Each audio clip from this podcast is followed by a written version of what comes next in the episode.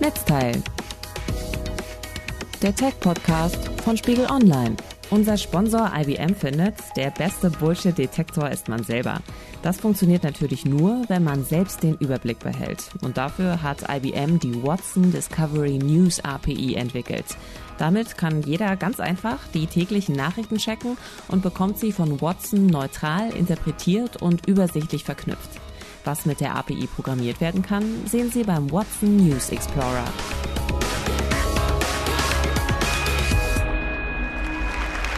A few days ago, I called the fake news the enemy of the people, and they are. They are the enemy of the people.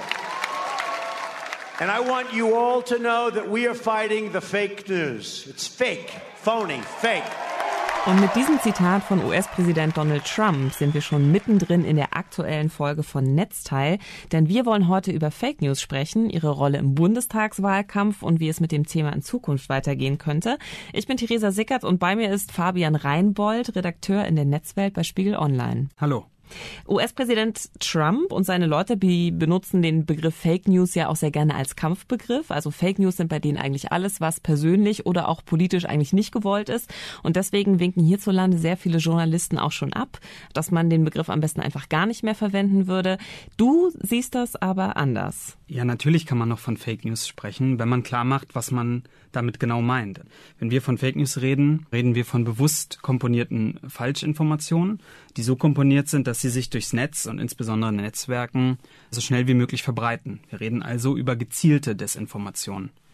Und ich glaube, wir müssen auch darüber sprechen, weil das Phänomen tatsächlich eine Rolle spielt in einfach jedem Wahlkampf, den wir gerade beobachten. Und wo sich einfach alles vermischt zu so einer Art ganz unangenehmen Brei, also staatliche Falschinformationen, Leute, die damit einfach Kohle machen wollen und Leute, die sich inszenieren wollen. Und was genau davon ist jetzt gefährlich? Gefährlich ist tatsächlich alles, auch wenn das manchen wahrscheinlich gar nicht so klar ist oder nicht beabsichtigt ist. Ich habe zum Beispiel ich erinnere mich, im Frühjahr in Texas habe ich äh, einen wahren Fake News König Amerikas getroffen. Der Mann hieß äh, Justin Kohler. Der war eigentlich nur ein bisschen ein gelangweilter IT-Typ und wollte mit seinen Horrormeldungen über Hillary Clinton eigentlich nur ein paar Scherze machen, ein paar Leute anlocken. Das lief dann aber so gut, dass er bald ein ganzes Netzwerk an Fake News Seiten hatte und ein ganzes Netzwerk an Autoren, die er einfach an den Werbeeinnahmen beteiligte und die dann munter für ihn weiterschrieben. Also, dass Leute aus Fake News ein Geschäft machen, das ist eine Sache, aber inwiefern hat das dann auch wirklich politische Konsequenzen? Naja, wenn wir auf die Wahl gucken äh, in den USA, im November war es so, drei Tage vor der Wahl, begann plötzlich eine Geschichte zu zirkulieren im Netz über einen FBI-Agenten, der mit den Ermittlungen gegen Clinton betraut war, angeblich betraut war und unter ganz mysteriösen Umständen den Feuertod in seinem Wohnhaus fand. Und die Geschichte war auf einer Website tatsächlich von diesem Justin Kohler. Und diese Geschichte passte natürlich ähm, perfekt in die ganze Erzählung von Crooked Hillary und ihren ganzen tatsächlichen und vor allem vermeintlichen Skandalen. Mhm, aber die Geschichte war ja erfunden und Stimmung gegen Hillary Clinton hat sie natürlich trotzdem gemacht. Und es ist ja auch zu vermuten, dass das ja auch das Ziel letztlich war. Zumindest von einem Teil der Leute, die sich daran beteiligt haben. Und das haben wir jetzt zuletzt in wirklich vielen Fällen gesehen, wie das alles zusammenwirkt. Vielleicht erstmal harmlose Fake News Seiten, Verschwörungsseiten und dann Seiten, die einer Partei oder einem Regime nahestehen und die das über alle Grenzen befeuern. Und das ist schon sehr interessant, wie das sozusagen sich heutzutage verbreitet. Wie ausgeprägt ist denn die Verbreitung von Fake News in Deutschland oder ist das eher ein Problem, was wir eben in den USA haben? Also ganz klar haben wir das Phänomen auch. Wir haben sehr viele Falschmeldungen zum Thema Flüchtlinge gesehen. Wir haben diesen berühmt-berüchtigten Fall Lisa über dieses junge deutsch-russische Mädchen aus Berlin-Marzahn, das angeblich von Flüchtlingen vergewaltigt worden ist, wo sich auch dann der Kreml eingeschaltet hat, bis sich herausstellte, da war eigentlich nichts. Es könnte hier aber ein bisschen anders laufen und dazu habe ich auch mit Claire Wardle gesprochen, der Chefin von First Draft, einer Initiative, die sich genau um Fake News, um Vertrauen in Medien in unserem Zeitalter kümmert. Und sie hat mir gesagt, dass äh, die größte Gefahr hier vielleicht ein bisschen woanders lauert. When I look in Europe especially, I see manipulated photos and videos or memes that we can dismiss as fun or silly or they're just images. That's a kind of a drip, drip, drip, particularly anti immigration, the framing of Muslim communities in very dangerous ways. And that's what I'm concerned about much more than text articles. Wardle sagt uns also, dass das bei uns in Deutschland wahrscheinlich alles etwas subtiler ablaufen wird. Zum Beispiel über Bilder, Memes, GIFs, äh, die viral geteilt werden. Und sie sagt gerade, diese vermeintlich lustigen Inhalte seien besonders gefährlich. Und zwar aus diesem Grund. Because people don't see them as dangerous. There's something about text that makes us think, ah, they are words. Okay, they influence people. But images don't, when actually our brains are a lot less critical with images. And something like memes, we're not critical because we think they're fun and, oh, it's an image with some big block text on. But actually, increasingly, we're seeing them used and memes are being weaponized in pretty subtle ways. The juxtaposition of images and text in ways that you see them very heavily shared on Facebook. And they're the things that I'm most concerned about. Wardle spricht also von Memes als Waffe, was ich ganz schön krass finde. Wie siehst du das, Fabian? Na, das wird schon interessant, welche Rolle das jetzt bei uns spielen wird. Wir wissen auf jeden Fall, dass alle Parteien hier heftig wie nie in den Online-Wahlkampf investieren werden. Auch Leute außerhalb der Parteien mit Memes Stimmung machen wollen. Und wir haben das jetzt auch zum ersten Mal in Deutschland wirklich gesehen, Anfang des Jahres mit diesem Schulzzug. Ja, das darf man nicht vergessen. Der kommt ja sozusagen aus einer der Nische Martin des, Schulz-Zug. Der sozusagen. Martin Schulz-Zug, keine Bremsen, hohe Energie. Das kommt ja aus einer Nische des Internets, aus dem Forum Reddit aus dem Forum The Schulz, was sozusagen nach dem Vorbild The Donald gemacht wurde, was den Kandidaten letztes Jahr Donald Trump sehr gepusht hat und den amerikanischen Online-Wahlkampf tatsächlich stark geprägt hat. Und wie es aussieht, geht also scheinbar von diesen ganzen harmlosen Memes auch eine ganze Gefahr dann aus. Und wir sind ja gerade mal am Anfang, also wenn es um die Manipulation von Wählerinnen und Wählern geht, dann wird ja noch mit viel härteren Bandagen gekämpft, also beispielsweise auch mit strategischen Leaks, so wie auch in den USA mit den E-Mails von Hillary Clinton, auch im Wahlkampf. Ja, die berühmten Mails, ja. Ich meine, dort steckten ja wirklich interessante Informationen drin, zum Beispiel über das Innenleben der Demokraten. Aber den meisten Wumms haben dann letztendlich wirklich die Fake News entwickelt. Ne? Also absurde Spekulationen darüber, was alltägliche Sachen in diesen Mails eigentlich bedeuten könnten. Siehe das berühmte Pizzagate. Das ist diese Verschwörungstheorie, bei der es dann darum ging, dass in einer Pizzeria in Washington angeblich ein Kinderpornoring agieren würde, an dem natürlich auch wieder Hillary Clinton beteiligt gewesen sein soll. Ist aber alles Quatsch. Ist alles Quatsch und ging aber darauf zurück, dass äh, John Podesta, der Wahlkampfchef äh, von Clinton, seiner Frau in einer von vielen E-Mails halt schrieb, irgendwie, ob er abends eine Pizza mitbringen soll. Und das sollten dann irgendwelche Codewörter sein für irgendwelche schlimmen Sachen. Und diese Verschwörungstheorie hat dann wirklich eine, eine wahnsinnige Eigendynamik angenommen in diesen rechten Netznischen in Amerika. Ich finde dieses Beispiel so interessant, weil da wirklich viel zusammenkommt. Also wir sehen hier den strategischen Einsatz von Leaks, dann gibt's absichtliche Falschmeldung und dann gibt's diese ganze Verschwörungscrew. Und dass da aber so viel zusammenkommt, dann also wirklich auch so eine extreme Geschichte daraus wird, ist das ein typischer Verlauf, ein typischer Vorgang? Ich würde sagen, ja. Zumindest sozusagen dieser Verbreitungsweg ist total typisch für dieses Phänomen.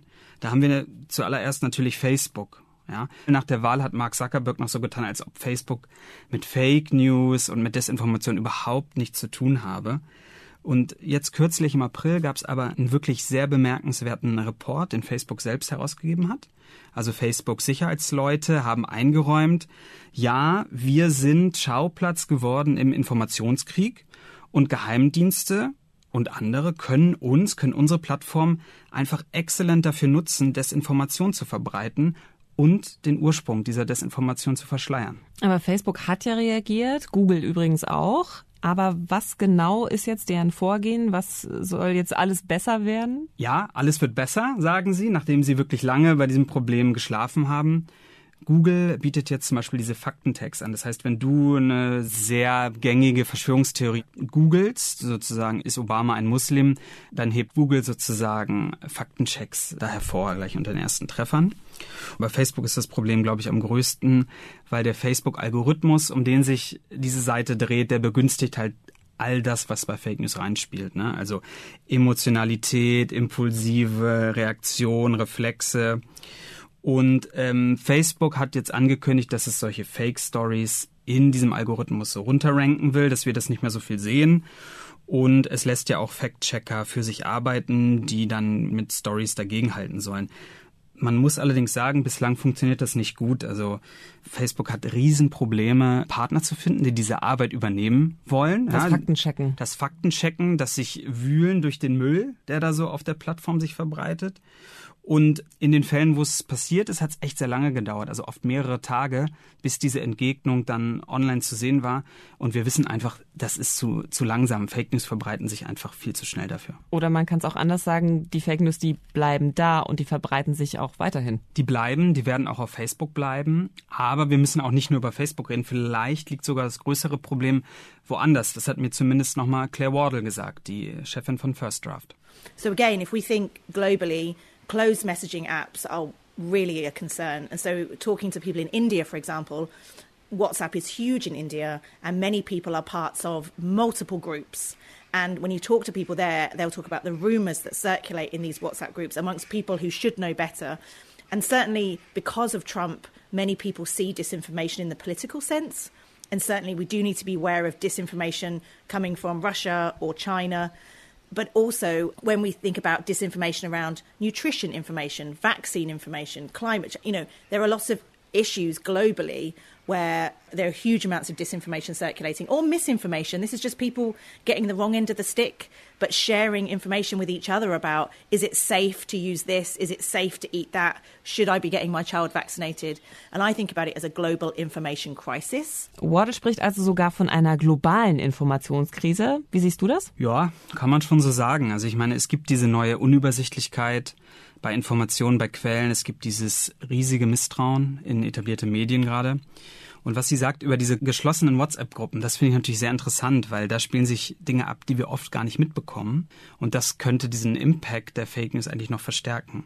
Und ich könnte mir vorstellen, dass wir sowas auch in Zukunft auf Facebook sehen werden, dass vielleicht Leute wie du und ich diese Fake News gar nicht mehr in unseren Timelines sehen, weil wir auch klar gemacht haben, wir wollen das nicht aber dass sie sich sozusagen bei anderen Leuten dann weiter nach wie vor ganz stark verbreiten. Also das Problem ist bei weitem noch nicht gelöst. Was könnte es vielleicht noch für neue Verbreitungswege geben? Was kannst du dir da vorstellen, Fabian?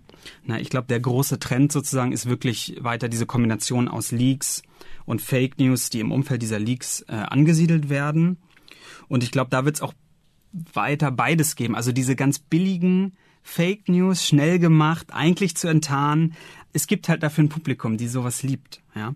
Und es wird aber auch neue Phänomene geben, neue Manipulationsmöglichkeiten, wo man gerade so erahnt, was möglich ist. Und dazu habe ich auch nochmal mit einem Experten gesprochen, nämlich Owen Sweeney, der arbeitet bei der ganz interessanten Nachrichtenagentur Storyful. Das ist eine Nachrichtenagentur, die sozialen Netzwerke durchkämmt und Informationen dort verifiziert.